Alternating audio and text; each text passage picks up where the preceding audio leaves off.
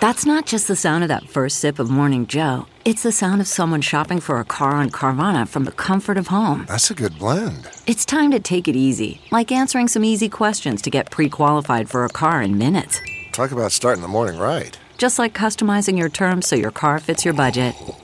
Mm-mm-mm. Visit Carvana.com or download the app to experience car shopping the way it should be convenient, comfortable. Ah.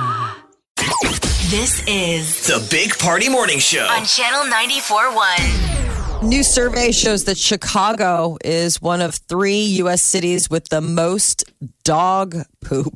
this is just the grossest story. Well, you live there. Uh, Do people pick it up, or Uh, if you're watching, No, so it's like everywhere else? exactly. It's just there's more people and more dogs. That's all. Mm-hmm. Uh, so it's rover.com. It's an online like dog walking service. So they recently released a uh, a survey that they did, and on average, they say that their dog walkers pick up nine thousand dog poops a day, which is around two thousand pounds. Gross. Wow.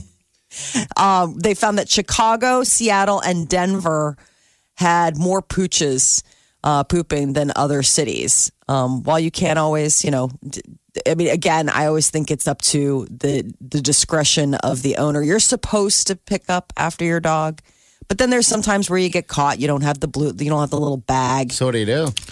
I don't know. Remember Midtown Crossing, if you want to have a dog, you have to turn in a sample. Yeah, we had to do that at my old apartment. And then they complex. do the DNA so Yeah. they can hang that over you in theory that if they find a, a doggy do, they can trace it back to your dog. They That tried to do it at our creepy. apartment The complex. forensic scientist. Yeah, and the problem is, is that it, it costs like seventy dollars a test, so that ended quick. You know, no one really picked up around my old apartment. It was just awful. Wow. Um, you know, but it's I don't know. It's if just you're not looking, you're not going to do it. Most people. Yeah, I mean, and especially like in the winter, you know, people are out walking their dogs. It's freezing, and you just you're like, let's just keep going. And then the spring thaw comes. Put You your hand on your hip and look up at the sky as if you're. Oh, I Oh, didn't at the notice bird. that they'd Oh, the stop to relieve themselves in, on on your front parkway. You're like, listen. Um, there was one time where I did see somebody do that, and I And knocked on the anything? window. I knocked on the window, and they looked up. They're like, "Oh, hey, oh yeah." Oh, geez, my dog pooped. And then all of a sudden the bag comes out of the pocket. But they were totally, This is in your yard? Yes, they were absolutely going to do the just keep walking, just keep walking. Bang So- your window. Hey, Exactly. I did. I was like tap tap tap tap tap, and I waved. Hi.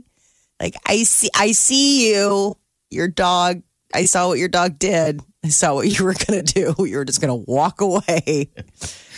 And then, like all of a sudden, magically, the little the little doggy do bag comes out of their pocket, and they're they're picking it up. So they had one. It wasn't that they didn't. They just weren't going to.